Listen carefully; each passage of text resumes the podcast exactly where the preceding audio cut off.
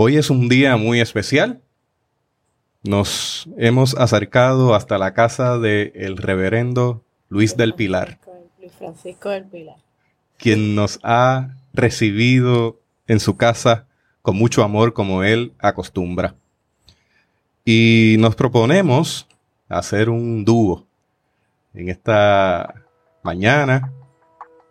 Yulisa Osorio, la doctora Yulisa Osorio Bermúdez, me está acompañando como parte de un esfuerzo de ambos para documentar esta entrevista de historia, de teología y de esperanza. Teotecnología.com presenta Teobytes. Busque su taza de café, de té o de chocolate y siéntese a la mesa con nosotros porque este tema será de gran bendición a su vida y a la vida de su iglesia. Saludos y bendiciones, les habla Jesús Rodríguez Cortés y les doy la bienvenida a esta edición de Teo Bites. También nos acompaña la doctora Yulisa Osorio Bermúdez. Saludos a todos, muy agradecida y me siento privilegiada de poder estar aquí esta mañana. Qué bueno. Hoy nos acompaña el reverendo Luis Francisco del Pilar para dialogar sobre historias, teología y esperanza. El reverendo Luis F. del Pilar es ministro jubilado de nuestra Iglesia Cristiana Discípulos de Cristo en Puerto Rico. Su vida, testimonio y escritos han sido fuente de inspiración para muchos, particularmente para las generaciones pastorales más jóvenes, a quienes ha formado con su ejemplo y acompañamiento. Anhelamos que este espacio sea de mucha bendición para su vida, al igual que lo va a ser para la nuestra. Así que le invito a que abra bien sus oídos, porque escuchará palabras de un siervo del Señor a quien admiramos profundamente por su entrega a Jesucristo. Él ha procurado que cada aspecto de su vida esté modelado por la misma esencia y presencia de Jesucristo. En mi caso, yo he sido profundamente impactado por la pastoral de Luis del Pilar, porque él fue uno de los pastores generales nuestros. Cuando yo llego a la iglesia cristiana Discípulos de Cristo, él era el pastor general. Y entre muchas cosas, él siempre procuró el tener presencia en cada aspecto de la iglesia. En aquel momento, pues yo formaba parte de la confraternidad de jóvenes de la Iglesia Cristiana Discípulos de Cristo en Puerto Rico. Así que tuve una oportunidad muy especial de estar cerca de reverendo Luis del Pilar. Y sin más preámbulos, pues Yulisa comenzará haciendo la primera pregunta. Luis va a comenzar a contestar y va y disfrute de este conversatorio que va a fluir de manera orgánica. Pastor, le decía hace unos minutos que yo fui impactada desde los nueve años por su pastoral, porque usted cuando yo llegué a la Iglesia Cristiana Discípulos de Cristo en University Gardens, usted era el pastor allí. Y mi primer domingo, así yo de visita, usted acostumbraba, parece que todos los domingos, echarle comida a los pajaritos que allí se congregaban por los árboles. Y yo de visita, él me invita y me dice, vente, acompáñame a echarle comida a los pajaritos. Y esa es esa experiencia de mi niñez con aquel pastor eh, que con mucho amor me dice, vente, vamos a echarle comida a los pajaritos, siempre se grabó en mi corazón. Y partiendo de ahí, cuénteme un poquito de su niñez, pastor. Bueno, antes que nada, yo soy Luis Francisco del Pilar Piñeiro. Importante. Tengo madre. Tiene, eso es importante, Luis Francisco del Pilar Piñeiro. Muy importante en mi vida mi madre Juanita. Mi madre Juanita y mi padre eh, Francisco se casaron en el año 30. Wow. Justamente el año en que hubo la gran caída de la bolsa de valores en Nueva York. Que comienza la Gran Depresión. Comienza la Gran Depresión económica. Y ellos se amaban y se entusiasmaron con su amor y me tuvieron en el año 31 y yo nací el 6 de abril de 1931, aquí en Manatí, en la cantera de Manatí. había venido para acá la familia en busca de trabajo. Mi abue- mi abuelo operaba una cantera ahí. Y empezaron a llegar muchachos a mi casa, niños, niñas. Y hubo, hubo diez, Wow, yes. diez hijos, y, y siete varones y tres féminas, Y usted fue el mayor. y yo el mayor. Y en esa época de, mi- de miseria, de pobreza, de desempleo, de crisis, mis padres,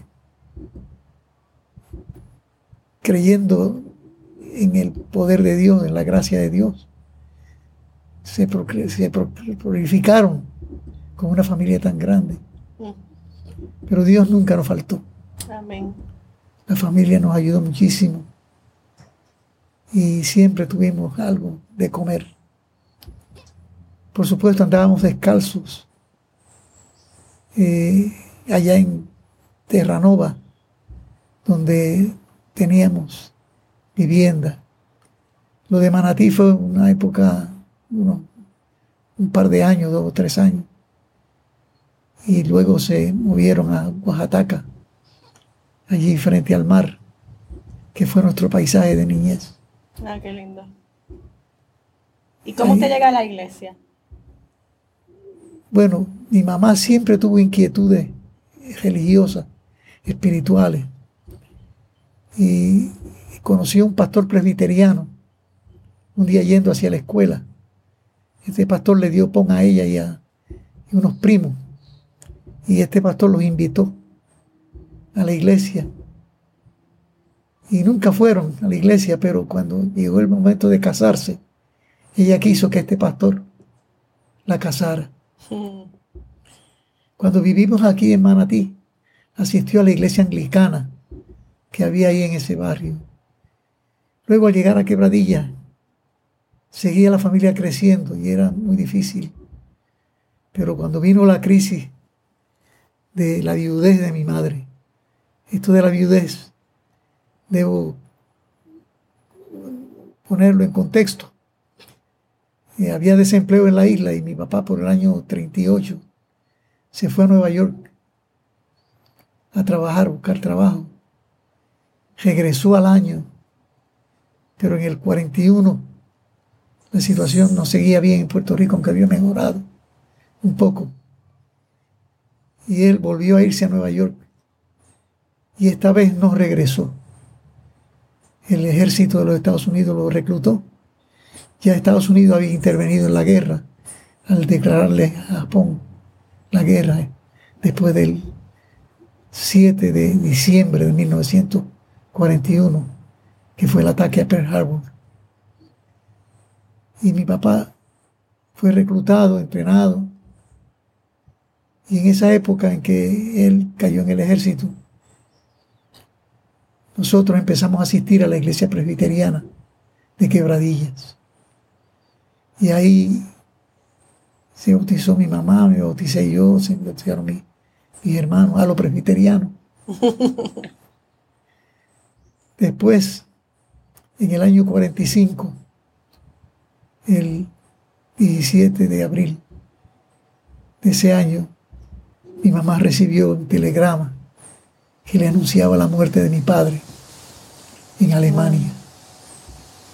Wow. En ese momento de crisis, de dolor, de sufrimiento, de pérdida, la iglesia de Quebradilla y su pastor, el reverendo Secundino Elba, nos ayudaron muchísimo, indeciblemente.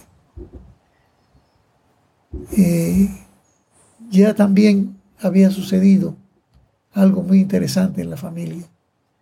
Una tía nuestra llamada Carmen, buscando trabajo, llegó hasta Bayamón, a la calle Comerío, al Bazar Catín, de una pareja que eran miembros de calle Comerío. Y ella cayó allí en ese bazar como costurera, costurera fina que era. Y los, los dueños del negocio, del, taller, eh, Leonardo Castro y su esposa Catín, invitaron a mi tía Carmen a visitar la iglesia de calle Comerío. Y en ese momento la iglesia de calle Comerío, desde el 33, estaba en un avivamiento terrible, un avivamiento muy especial de cántico, de alabanza, de oración. La gente oraba y oraba en medio de la crisis. Y ella fue a la iglesia y se convirtió. Y se convirtió de una manera tremenda. Ella cantaba muchísimo y bien. Se hizo miembro del coro. Se entusiasmó. Mi tía Carmen. Y en eso, eh, ella en su viaje a Isabela, donde residía su familia, contaba de la maravilla del Señor. Evangelizaba a sus, a sus amigos de allá del barrio, el Cerro de los Piñeiros. En eso se le declaró a mi tía un tumor en el cuello, el área del cuello. La operaron y era un tumor canceroso. Eh, que no pudieron eh, sacar completamente los médicos. La medicina no era entonces lo que es hoy día. Y los médicos le dijeron a mi tía que le quedaba un año de vida. Y ella decidió irse a los suyos, a Isabela, para evangelizarlos. Y eso hizo, se fue allá. Y se dedicó a visitar los hogares del barrio a invitar a los niños a dar la escuela bíblica. Ella duró en ese, en ese, ese episodio un año justamente. La iglesia de calle Comerío iba a visitarla los hermanos iban. Y ella antes de morir llamó a mi mamá y le entregó su Biblia. Y le dijo a mi mamá que no dejara de leerla con, con su familia. Y esa fue la primera Biblia que llegó a nuestra casa. Mm. Había un sillón fondillado. y ahí se sentaba mi mamá con nosotros alrededor y ella nos leía la palabra y cantaba los himnos y los cánticos que mi tía le enseñó. Así que, por un lado, esta experiencia de mi tía Carmen, que murió en el año 39, y por otro, después que mi padre ingresó en el ejército, que estaba en Alemania, y recibían sus cartas, y, nuestro pastor Secundino Herba nos visitaba y oraba con nosotros. Y cuando vino la noticia de la muerte de mi padre, la iglesia nos pastoreó, nos sostuvo, nos animó. En el año 47, mi mamá decidió que nos moviéramos al área metropolitana para estar cerca, cerca de la universidad, porque quería que nosotros estudiáramos. Ya ella recibía una pensión del ejército y por la muerte de mi papá. Y con eso, que no daba completamente, porque éramos 11 en la familia, más los allegados, siempre había dos o tres personas allegadas. Era costumbre tener hijos adoptivos. Sí, siempre había alguien. Este, entonces nos movimos a Cataño y empezamos a asistir a la iglesia de Cataño, donde estaba justamente el pastor Vicente Ortiz, que había pastoreado en calle Comerío en los años en que mi tía se convirtió. Ahí se, Ahí se entrelazó todo. el encuentro, se entrelazó todo. Y mi madre se entusiasmó de tal manera que ella era una evangelista, una misionera. Y ahí decidí yo eh, hablar con el pastor porque sentí el llamado al ministerio. Ah. Al ministerio. ¿Ya usted tendría como cuántos años? Ya yo estaba en los 17, 18 años. Y don Vice, me, don Vice mismo, antes de yo decirle nada, me había preguntado si yo no había considerado alguna vez la posibilidad de ser pastor. En ese tiempo yo estaba pintando y haciendo cuadros y trabajando con un amigo y hermano de la fe en pintura de comercial. Y le dije a don Vice que de momento, pero llegó el llamado y el llamado fue irresistible. Y yo le dije a don Vice que yo quería ser pastor. Y él me recomendó. Tuve que bautizarme otra vez. Tenía el bautismo de la católica de niño, de infante. Sí. Que el padrino mío era un barbero, borrachón. Ese era mi padrino. Y me recortaba y yo odiaba porque él tostoneaba a uno, no lo recortaba, No bien. recortaba bien. Siempre venía bojacho. Entonces tenía el, el bautismo de la iglesia presbiteriana El luego. bautismo de la iglesia presbiteriana y ahora el, el de discípulo, así que imposible perderme. Tres veces bautizado. Tres veces bautizado. Entonces, usted acepta el llamado del Señor a su vida. Ya veo que viene con un linaje, con una niñez llena de música por un lado y llena del arte por el otro. Sí. A mí me gustaría conocer esa historia. ¿Cómo se acerca el reverendo Luis F. del Pilar a la música, a las artes? ¿Y cómo la integra a su vida como pastor? Una de las características de ese avivamiento que se inició en Calle Comerío, una de las cosas distintivas era el énfasis en la alabanza, en el cántico. Hasta entonces los himnos que se cantaban eran los que habían traído los misioneros de Estados Unidos, los gospel songs, las canciones evangélicas. Pero los misioneros no, no aceptaban la guitarra y el cuatro, y la maraca y el guiro, ¿Por qué no? porque no eran instrumentos sacros. instrumentos sacros eran el órgano y el órgano y el piano. Ok.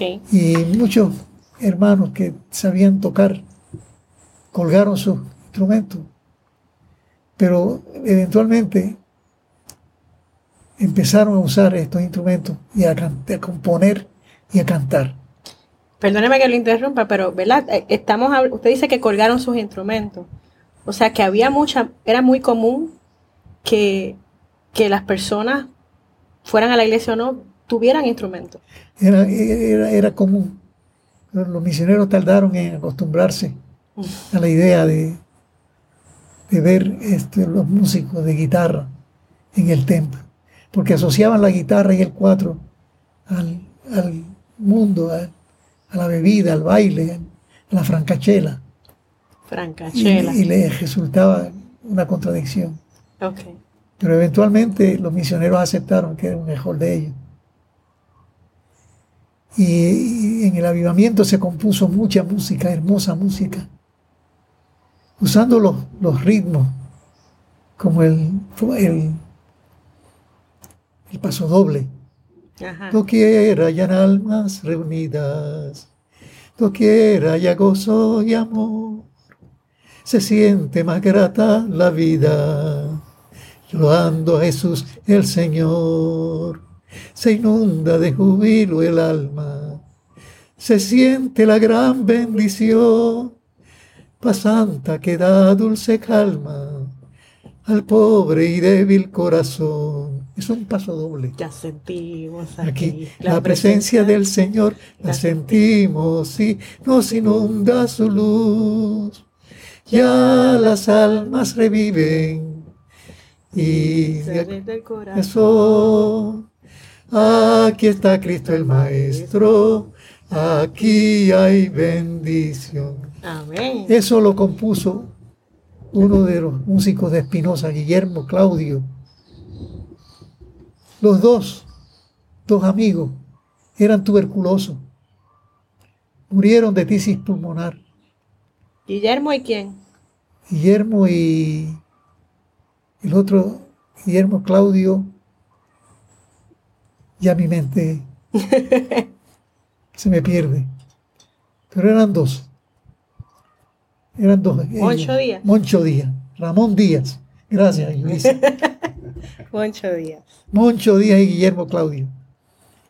Y esa música a mí me, me- me- me- se poseyó de mí.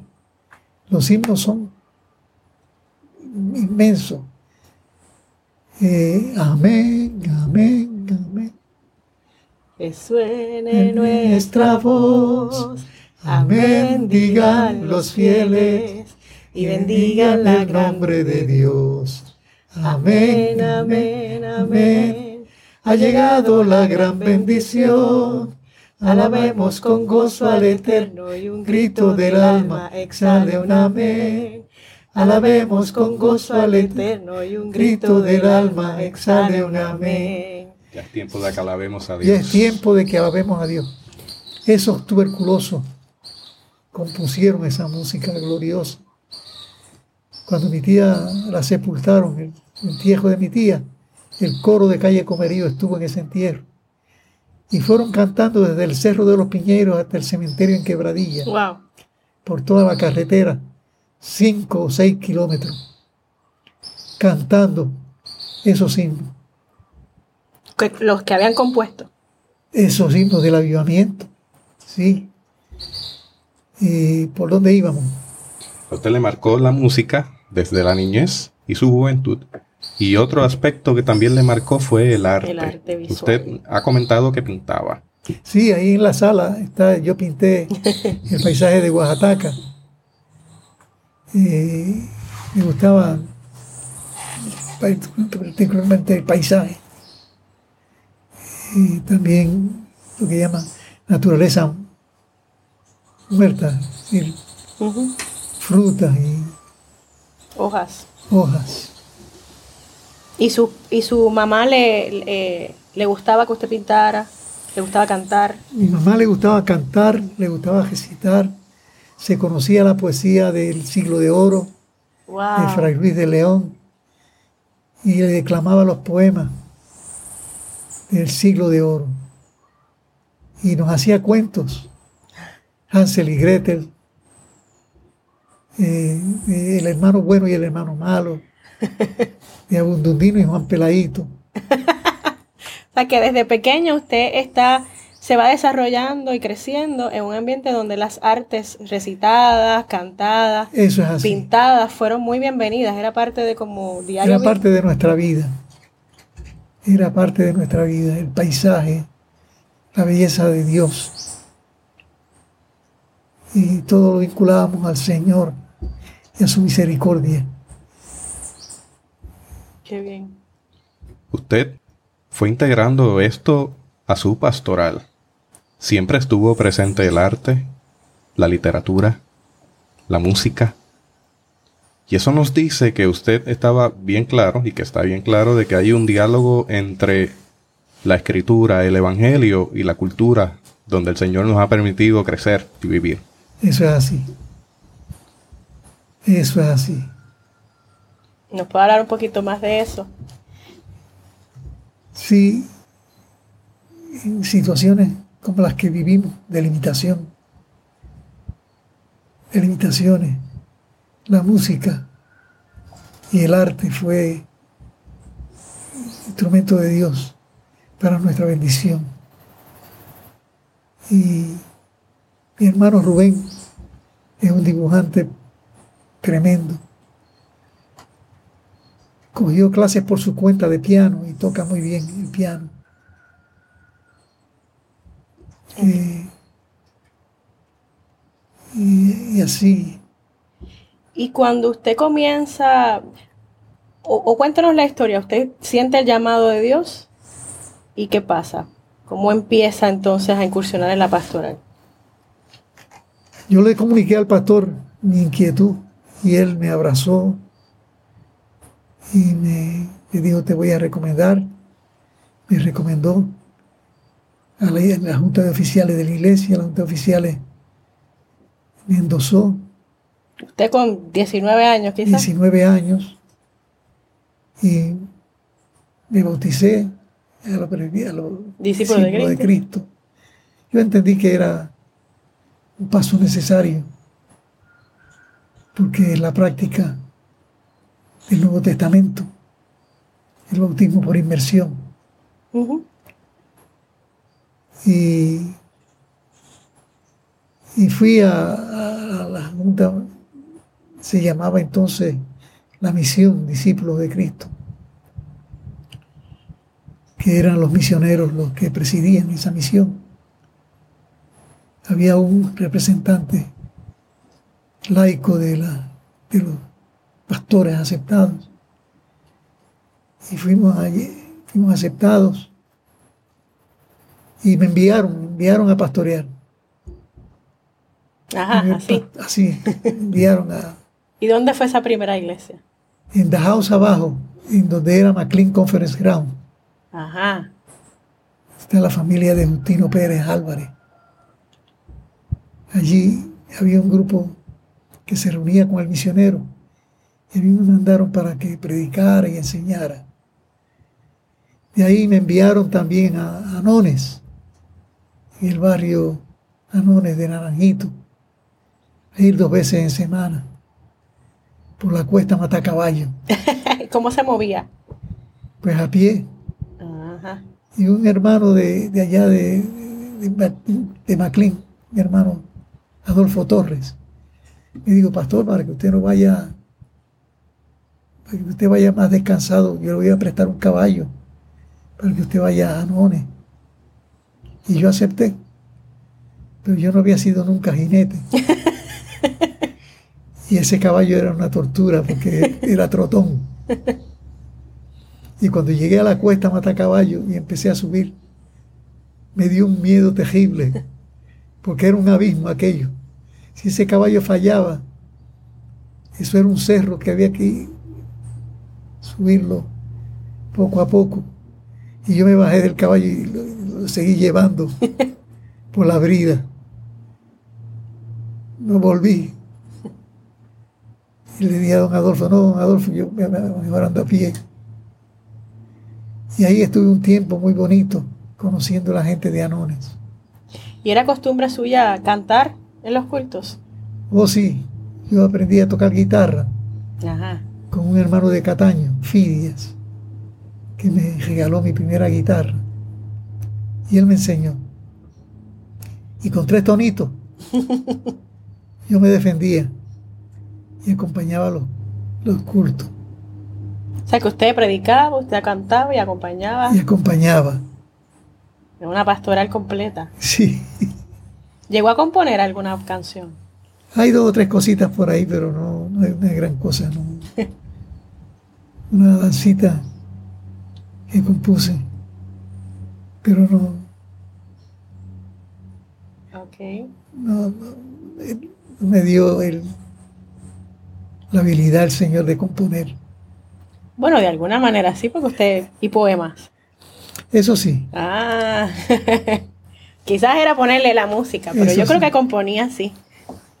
Sí, tiempo y tú, Jesús mi Señor, y una novelita, y otras cosas, Libros de cuentos. libros de cuentos y, y testimonios. Lo hizo él. Donde está el testimonio de, de mi tía Carmen. Donde está el testimonio de la iglesia de University, Sí. que estuvo a punto de cerrarse. Sí. Esa es mi iglesia. sí. Quedaban 11 miembros. Y, y el Señor movió a la, a la iglesia a pedir a nuestro pastor Francisco Resto que fuera allí a levantar aquello. Y Paquito fue y el Señor lo usó poderosamente. Usted mencionaba ahorita algunos géneros y me mencionó el paso doble. ¿Qué otros géneros así de la música más popular, verdad? De la gente que no... De esos géneros que, que los misioneros a lo mejor no estaban muy contentos. ¿Qué otros géneros musicales puertorriqueños se fueron percolando por las paredes de las iglesias? Sí, por supuesto la, la- la música jíbara El de 6. la décima, el 6, eh, en Maná hubo músicos, danza, Sí. la danza. Eh, la rumba y esa tardó en aceptarse. ¿Por qué? porque era música que incitaba al, al baile, al movimiento del cuerpo. Y no se veía bien Evo- evocaba la vida del mundo. la vida del mundo así. Y luego con la salsa, ¿no? Y luego con la salsa. Eventualmente se aceptaron, que música es música. Eso es así, usted ha dicho una gran verdad. La música La es música. música es música. Y Dios nos hizo así. Y Dios nos hizo así, musicales, Estamos hechos de música. de música y poesía. Ah, eso es de, de música y poesía. ¿Y hubo alguna resistencia de parte de hermanos? eh, en, ¿Cuánto tiempo, por ejemplo, pasó entre para que los misioneros los empezaran a recibir y, y ya no tuvieran tantas... Hubo una crisis en el 33 porque el avivamiento eh, el avivamiento rompía con ciertos esquemas. Como por ejemplo que una persona no ordenada subiera al púlpito a predicar los misioneros no aceptaban eso decían que el púlpito era muy importante que lo es y hay que tener discreción en cuanto a quién predica, pone la palabra. Tenemos que cuidar el púlpito. Pero hay que dar oportunidad también al laico a subirse al púlpito y predicar. Amén. Y eso eh, los misioneros eran muy rígidos. Pero eventualmente ellos se dieron cuenta de que el avivamiento fue una bendición para la iglesia porque cada hermano se sentía ser un evangelista, un proclamador, uno que estaba llamado por el evangelio mismo a ser exponente de la palabra. Recuerdo que Cabrera se convirtió, Fernando Cabrera, había sido mundano, había sido boxeador, había sido un bojallón, pero él se convirtió, era hijo de, de- de doña Juana Cabrera, una mujer santa, pero él se convirtió de sus malos caminos y lo invitaron a, a predicar en, en Vegalta. Y alguien le dijo al misionero Carpenter que Cabrera iba a predicar en Vegalta. Y el misionero se apareció ese día al culto para ver si era verdad. Él había estado con los Cabrera muchísimas veces, los conocía muy bien.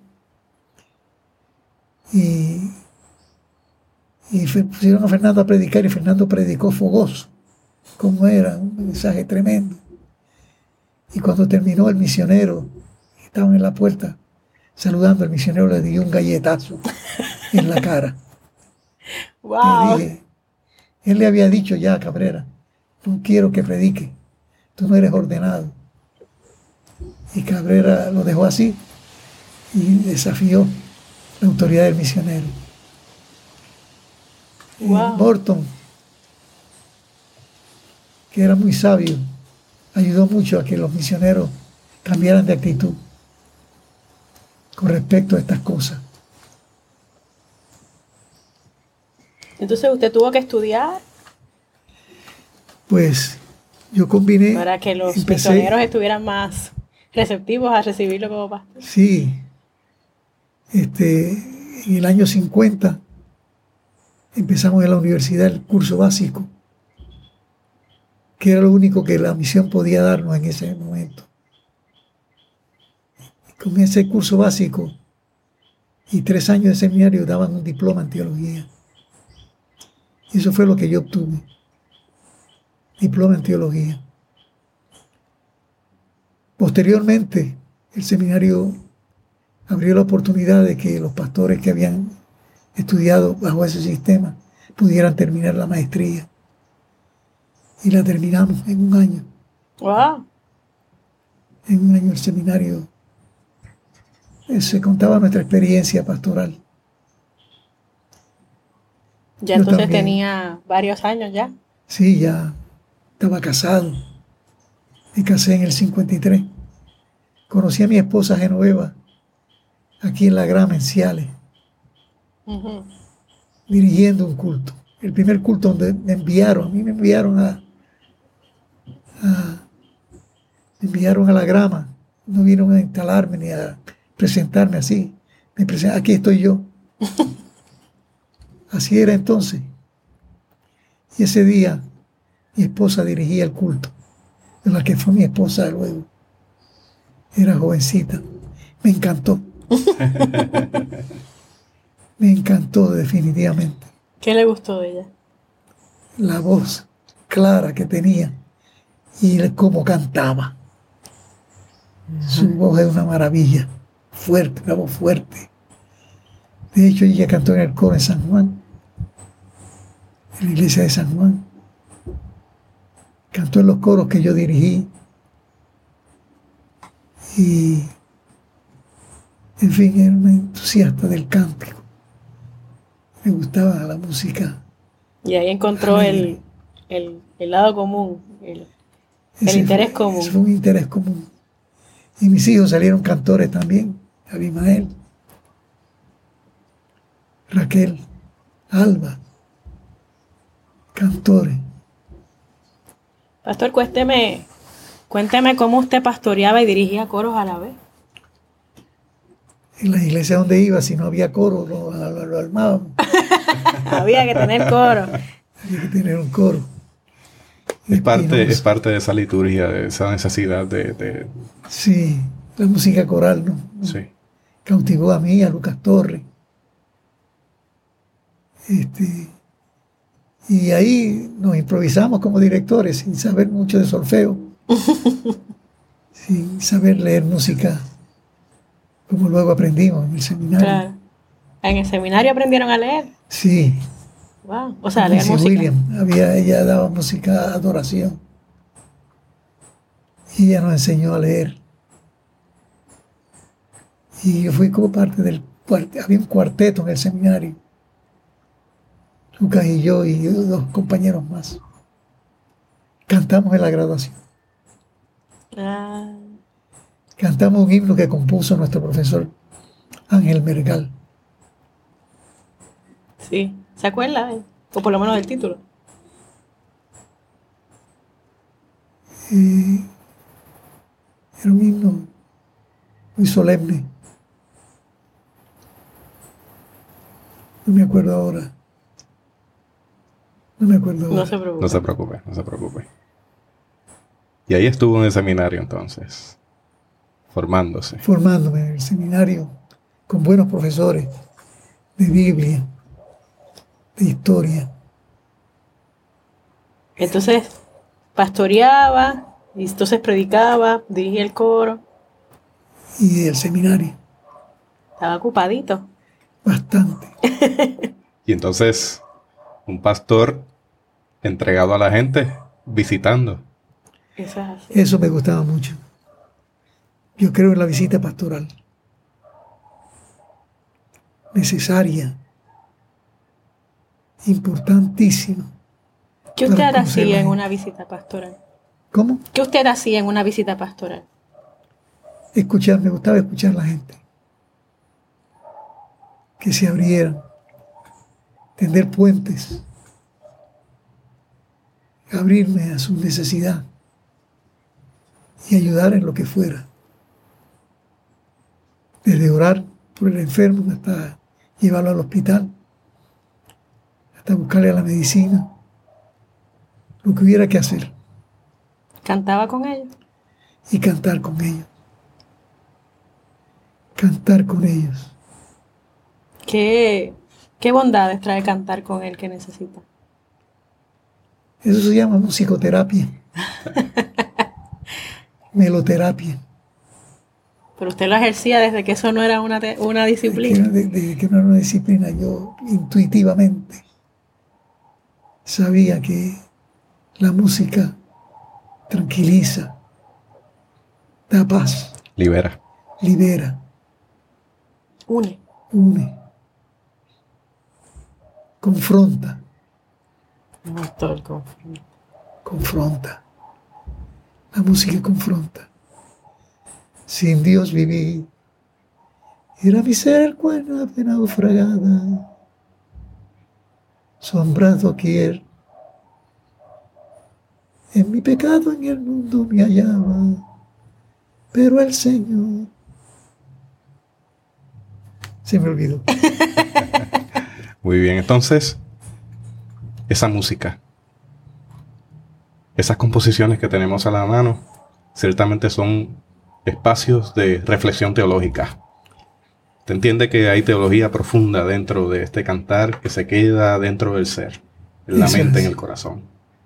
Eso es así. Hay un pozo de sabiduría que se queda, que se transmite mediante la música.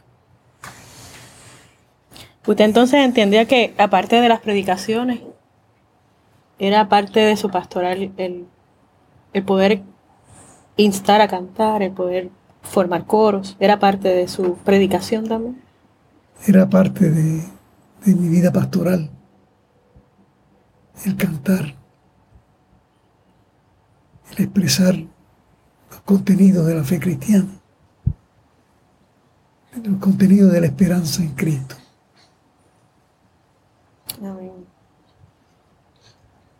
Luis, yo le tengo una pregunta caminando un poquito hacia más adelante.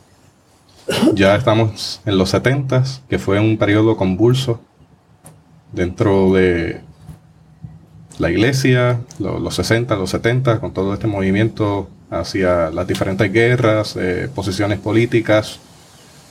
Fue un periodo eh, de, de mucha confrontación por un lado, por otro lado, pues quizás un poco inestable. Usted se acercó, estuvo corriendo ese periodo y de repente va a los 80, donde usted es elegido como pastor general. A mí me gustaría que nos narrara un poquito de eso, cómo fue ese, camino, 60, 70, 80, hasta el momento que llega a la pastoral general de nuestra iglesia. Fue un camino difícil, ciertamente, porque los que estábamos, éramos más jóvenes, creíamos que teníamos que alzar la voz y protestar ¿Contra qué? contra la injusticia, contra la violencia, contra la guerra que mata inocentes. Escribí un poema con motivo de la guerra de Vietnam, Milay, una aldea que fue arrasada por los soldados y murieron allí mujeres y niños inocentes. Y yo escribí ese poema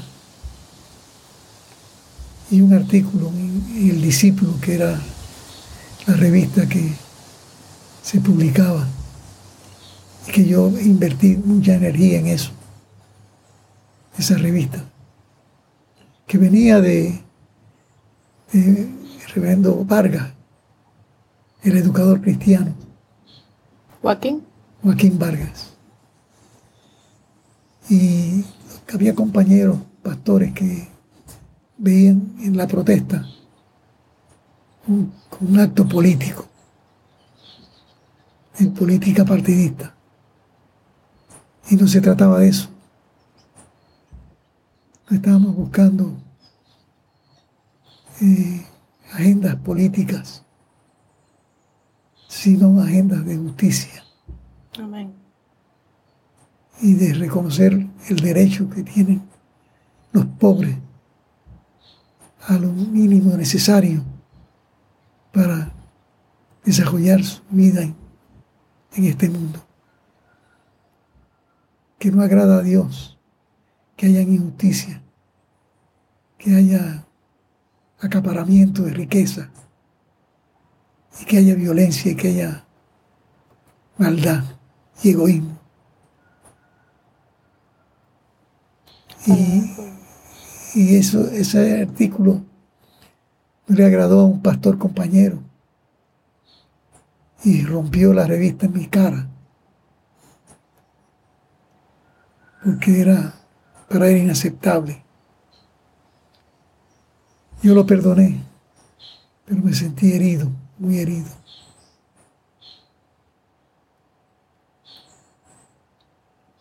Los tiempos fueron cambiando. Y a medida que el movimiento de derechos humanos se afianzaba, se creaban cambios. Todavía estamos en esos procesos. El racismo no ha terminado en los Estados Unidos ni en el mundo. Y esta es una lucha que hay que seguirla. Pero con Martin Luther King tenemos que cantar. Hemos de triunfar, hemos de triunfar, hemos de triunfar al fin. Oh, bien. El Señor que hemos de triunfar al fin. Amén. La justicia de triunfar. La verdad de triunfar. El amor ha de triunfar. Hay esperanza mientras hay amor. Hay esperanza. Como dice la canción Génesis. Como dice Génesis. Bendito el Señor. Amén. Entonces ya llegando a los ochentas, ¿en qué año usted entra como pastor general? ¿Y cómo ocurre eso? ¿Cómo, cómo se da ese proceso de Luis del Pilar? Se da en el proceso de un cambio de constitución eh, en el que el reverendo Juan Figueroa fue figura clave, importantísima. Y muchos pastores que estuvieron a su lado y a mi lado. Y fue un proceso difícil porque hubo que ir a cada iglesia y por regiones, ir redactando y pro- produciendo el documento final. Finalmente se logró ese documento y se aprobó. Se aprobó por la iglesia en Puerto Rico. ¿Recuerda cuántas iglesias ya habían? Había unas 80 iglesias, de 60, 80 iglesias. Y era ir cambiando del concepto de la mesa del norte a una iglesia Una nativa. iglesia autónoma, Puertorriqueño. puertorriqueña. Y en vez de, de decir convención, convención de iglesias, decir convención de la iglesia. La iglesia es una. Y tienen las iglesias locales como expresión local, pero la iglesia es una Sí. en su administración, en sus finanzas, en su ordenamiento eh, administrativo. Y entonces el primer pastor, lógico, era Juan Figueroa. Entonces no existía el centro cristiano. Se estaba hablando de eso, el concepto del centro cristiano se estaba madurando un centro de servicio a las iglesias, de ayuda a las iglesias locales y de ayuda al, campo misionero. Sí, yo recuerdo que las oficinas en un momento dado estaban en Bayamón en un condominio frente En a condominio. las tiendas Sitmans, Efectivamente, el edificio Las Torres, el edificio las Torres. Allí apenas habían dos oficinas y, un- y do- una dos- recepción. Dos oficinitas. Y, un, y la cocina que se usaba para el mimeógrafo.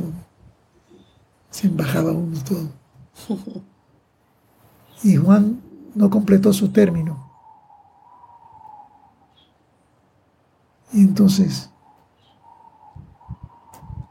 yo creo que vine yo, no me acuerdo bien. La fecha se me pierde. No se preocupe. Pastor, y en todo esto, usted, usted a, la denominación, eh, usted ha escrito varios, varios libros. Pero antes de eso se dedicó como a hacer compilaciones de la música de las iglesias. Eso fue lo primero. Cuéntenos un poco de eso. yo percibía que al pasar de los años, los himnos del avivamiento se iban cantando menos y menos. Es natural. Vienen nuevas canciones, nuevas composiciones. La gente busca algo nuevo, algo que no sea lo mismo. Y eso es normal, eso es bueno, eso es necesario.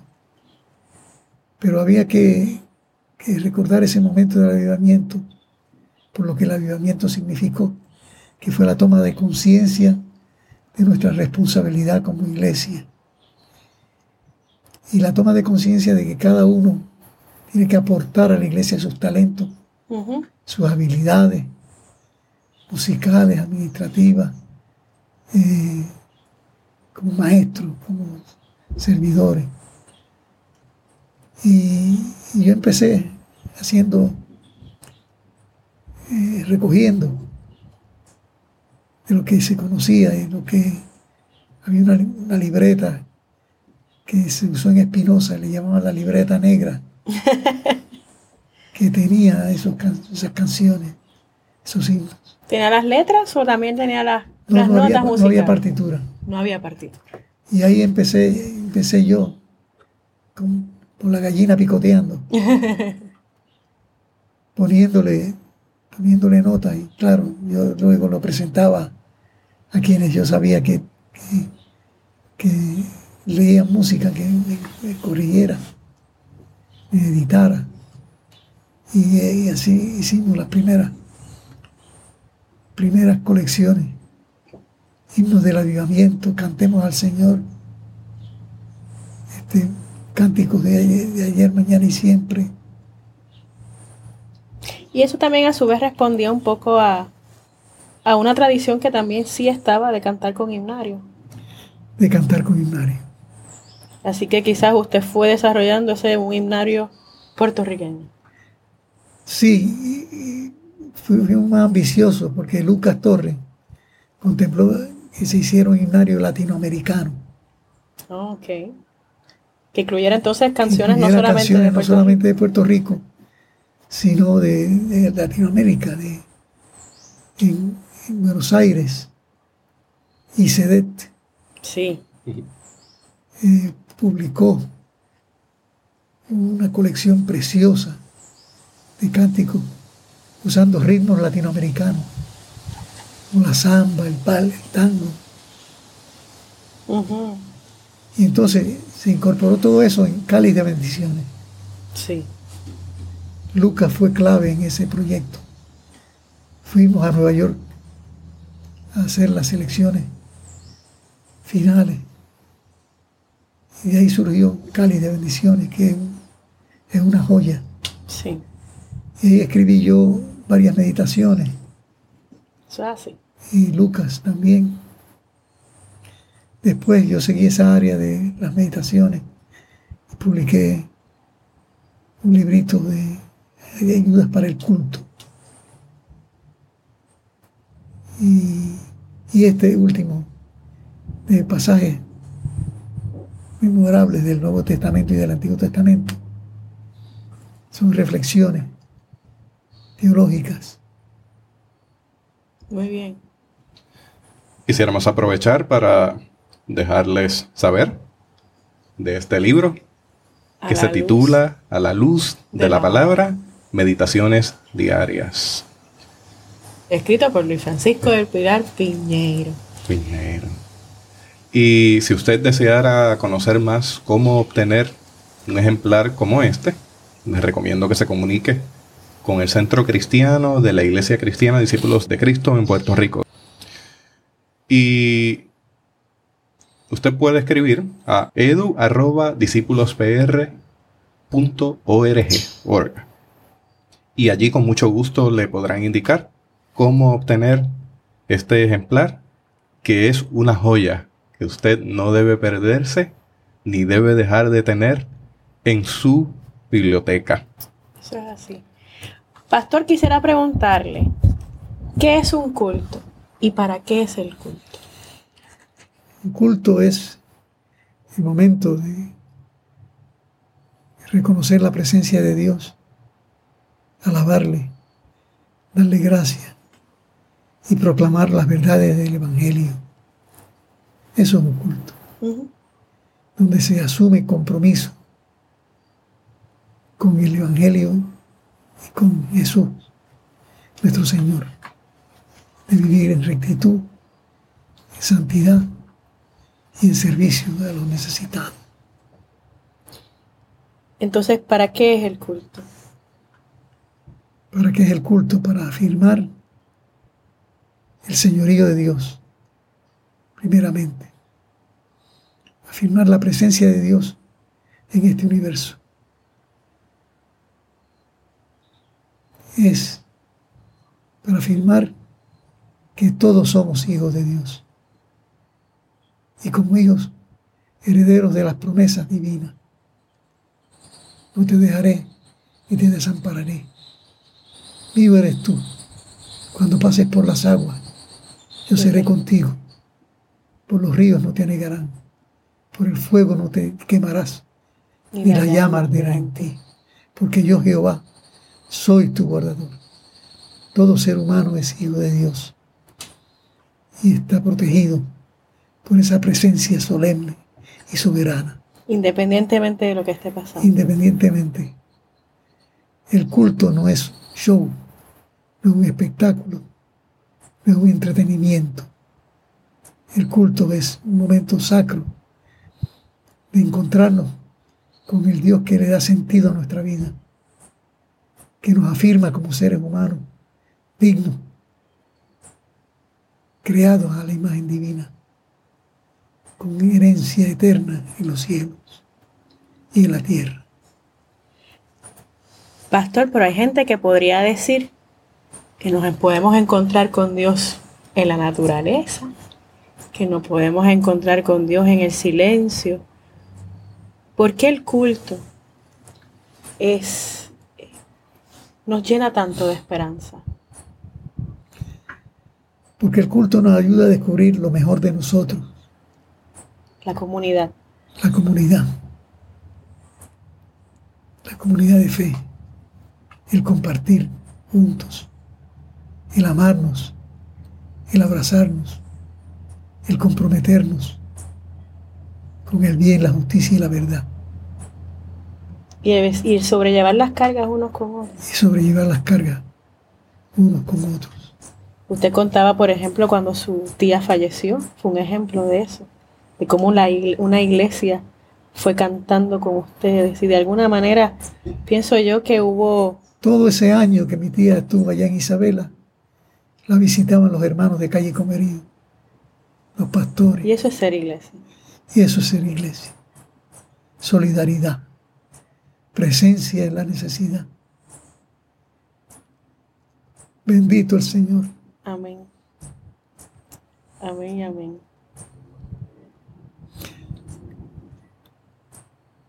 Me preguntaste sobre mi pastorado general. Sí. Doy gracias al Señor. Alabo su nombre que pudimos afirmar este nuevo proyecto General para darle solidez. Y pudimos hacer un plan de trabajo para cinco años que se puso en vigor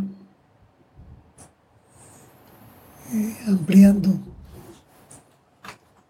los horizontes de la iglesia, de no ser una iglesia puertorriqueña, nada más, sino extendernos para ayudar a las iglesias en la República Dominicana, en Cuba, las iglesias en Nicaragua, Costa Rica, las iglesias en Venezuela, en Colombia, en Ecuador. Y nuestro, nuestra proyección hacia esos campos no es de llevar nuestras iglesias puertorriqueñas, sino afirmar a las iglesias nacionales, Sí, ap- apoyarlas, apoyarlas, pero que sea su idiosincrasia. su pero que, se, que operen conforme a su idiosincrasia y sus capacidades y recursos. Y que sea su proyecto. De tal manera que cuando uno sale, No, no crear la, la dependencia ni crear también el imperio. No vamos a conqui- conquistar, vamos a compartir. Amén. O sea que usted habla de evitar, de echar mano del evangelio colonial, el que coloniza, el que si algo es diferente lo tengo que Sí. transformar a, a mi imagen y semejanza. Y alabo a Dios porque en ese periodo difícil se afirmaron muchas cosas que hoy salen a la luz. Por 47, 48 años nos estuvieron diciendo que éramos Estado, Estado libre. Y acabamos de descubrir que no somos ni Estado ni libre, que somos una una colonia triste, una triste colonia. ¿Qué puede hacer la iglesia entonces hoy? Afirmar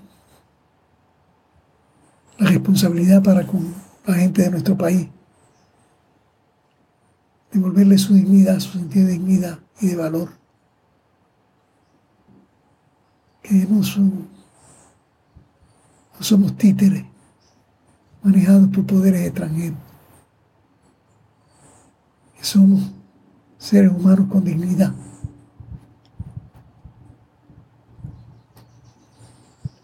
Muy bien. Pastor, ¿será diferente entonces quien sea pastor o pastora hoy? ¿Tendrá necesidades diferentes que usted cuando estuvo pastoreando o sus primeros pastorados? Bueno, gracias a Dios que la historia es la historia. Y suceden cosas que dejan pasmado a uno. Cada, cada tiempo tiene su peculiaridad. Y hay que tomar decisiones. Los pastores que vengan tendrán que tomar decisiones. ¿Y qué cosas deben permanecer en la pastoral? Aunque los tiempos cambien, pero para poder, para poder ser iglesia, que usted, por ejemplo, le podría, si un joven se le acerca a usted, le dice, aconsejeme, pastor, en los tiempos que hoy me toca pastorear a mí, ¿cómo, ¿qué consejo usted le daría? ¿Qué cosas debe permanecer en la iglesia? La iglesia no puede perder de vista que está para servir a los seres humanos. Que los seres humanos son la prioridad. Y que cada ser humano tiene derecho a desarrollarse conforme a sus recursos, provisto por la misma sociedad. Y hay que ser compasivo, hay que ser amoroso, Habrá que seguir cantando. y hay que seguir cantando. Que no caiga la fe, Que no caiga la que no caiga la esperanza, que no caiga la fe, que hay redención, que hay vida, vida en abundancia.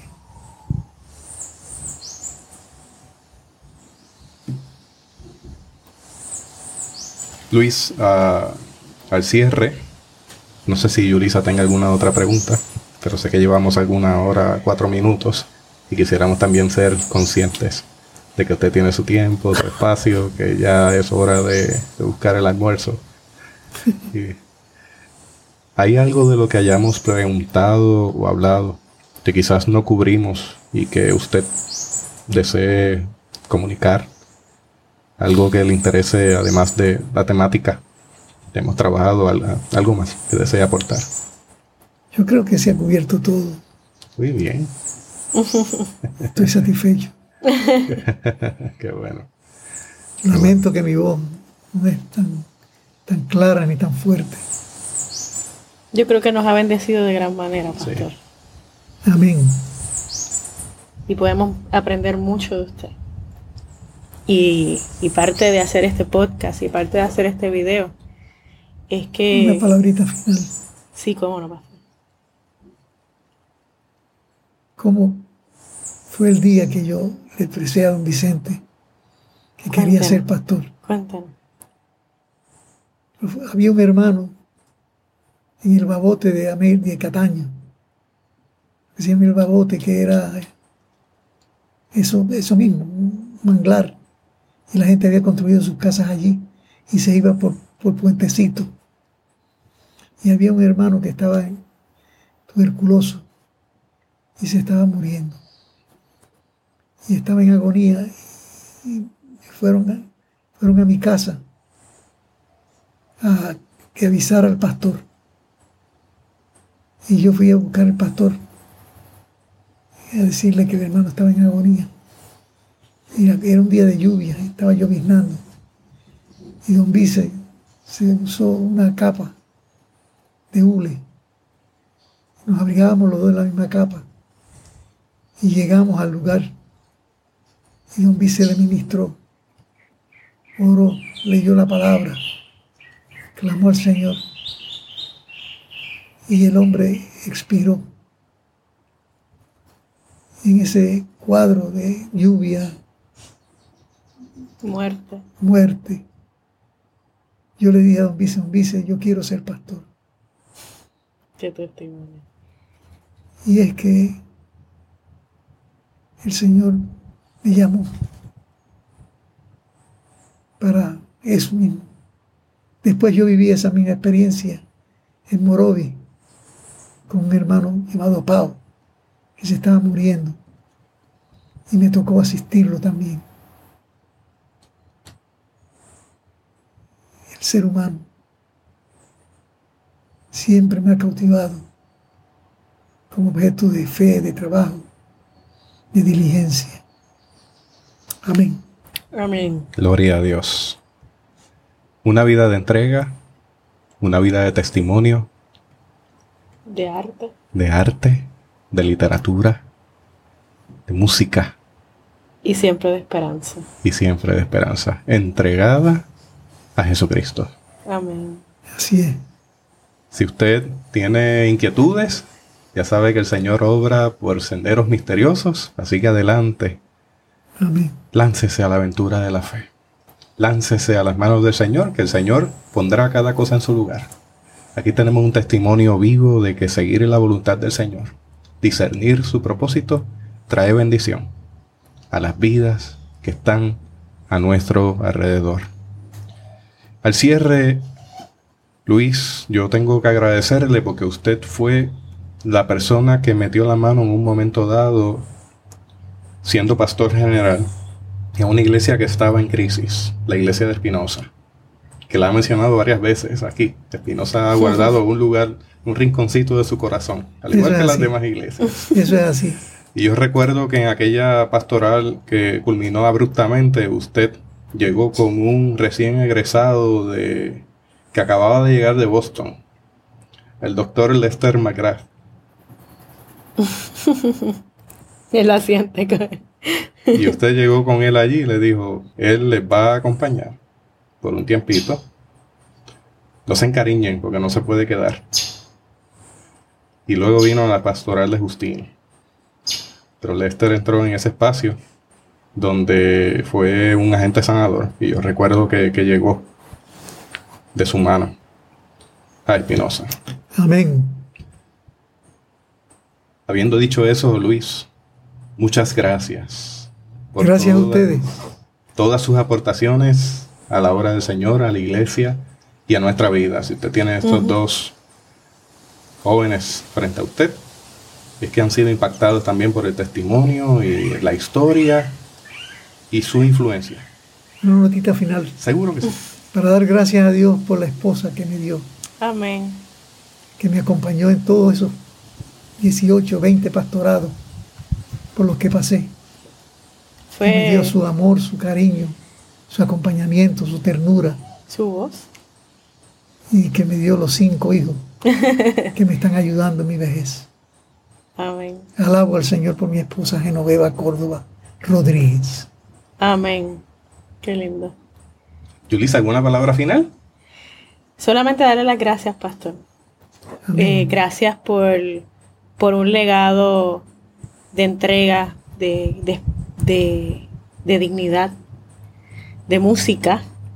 Eh, obviamente pues es el área que más me gusta, pero siempre, siempre me he visto cuando hago recolecciones históricas de nuestra iglesia, siempre termino con un libro o con una meditación o con algo que el reverendo Luis del Pilar escribió. y, y, estoy muy agradecida al Señor de poderme darle esta oportunidad, de poder beber de la fuente. Eh, Amén. De la fuente original y poner, eh, poner esa inquietud, ¿verdad? En, en Jesús y yo, de poder, más que por nosotros, sino para próximas generaciones, porque la iglesia tiene que ser, seguir siendo iglesia. Gracias al Señor, por jóvenes como ustedes. Y que entonces puedan recurrir y, y sentir, y devolverse la esperanza a través de sus palabras, porque usted vivió momentos muy duros y el Señor le sostuvo. Y mucha gente fue impactada con el, con el mensaje de esperanza del Señor. Así que gracias, pastor. Yo agradezco esta oportunidad. No mencionamos el trabajo en Paraguay como misionero. Habla ahí un poquito. Que fue importantísimo.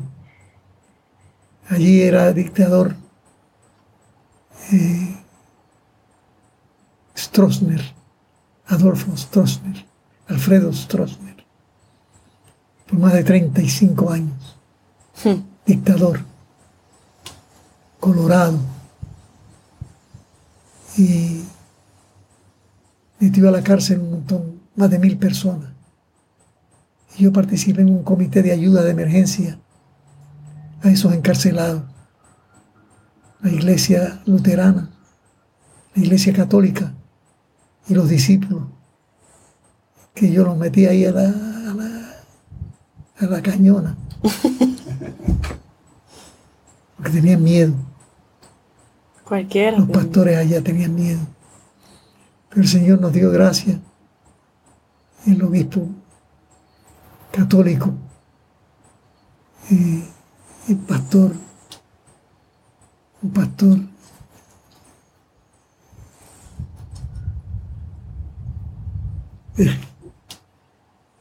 era un cura jesuita, padre José María Blanche y se fundó ese comité para ayudar a los presos.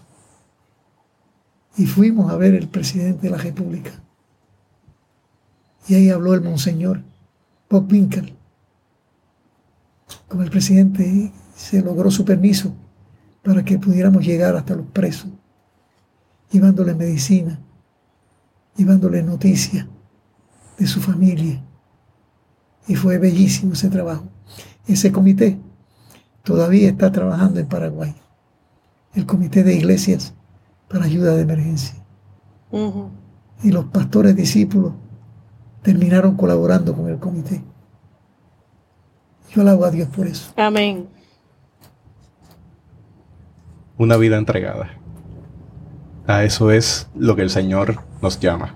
Amén. Con nuestras capacidades, habilidades, nuestros talentos, nuestra vida toda. Bueno, hasta aquí esta edición de Teobytes. Gracias por darnos el privilegio de llegar hasta ustedes a través de las redes informáticas. Será hasta el próximo episodio. Que la paz y la gracia de nuestro Señor Jesucristo sea con ustedes.